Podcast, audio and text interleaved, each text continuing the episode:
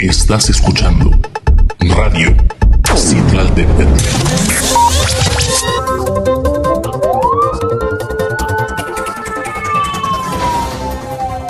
Este es un resumen informativo de lo más relevante que ha sucedido en la entidad veracruzana de este jueves 31 de marzo. En Martínez de la Torre, Veracruz, alrededor de las 13 horas, una persona del sexo femenino fue hallada sin vida en el interior de su domicilio. Esto en Villa Independencia. Los hechos ocurrieron en Vega Redonda, donde vecinos que pasaban por el lugar lograron oler un fuerte olor fétido, por lo que dieron parte a las autoridades correspondientes. Hasta el lugar arribaron elementos de la Secretaría de Seguridad Pública, mismos que confirmaron el hallazgo de un cuerpo, por lo que de inmediato acordonaron el área en espera de los servicios periciales. En Córdoba, Veracruz, una persecución y balacera se registró la tarde de este jueves en Córdoba, que arrojó como saldo un lesionado de gravedad. Fue cerca de las 16 horas que sujetos armados ubicaron a la víctima en la congregación 20 de noviembre y se encontraba en una camioneta Mitsubishi de color rojo contra la que abrieron fuego y el conductor evadió a sus atacantes y se enfiló sobre la carretera Córdoba-Naranjal, iniciándose la persecución y tiroteo. Fue al llegar a tranca de tubos que finalmente el agraviado, que fue alcanzado por las balas y cuya identidad se desconoce, detuvo su marcha. Los pistoleros huyeron del lugar mientras que elementos policíacos arribaron al sitio. Paramédicos de la Cruz Roja lo trasladaron a un hospital.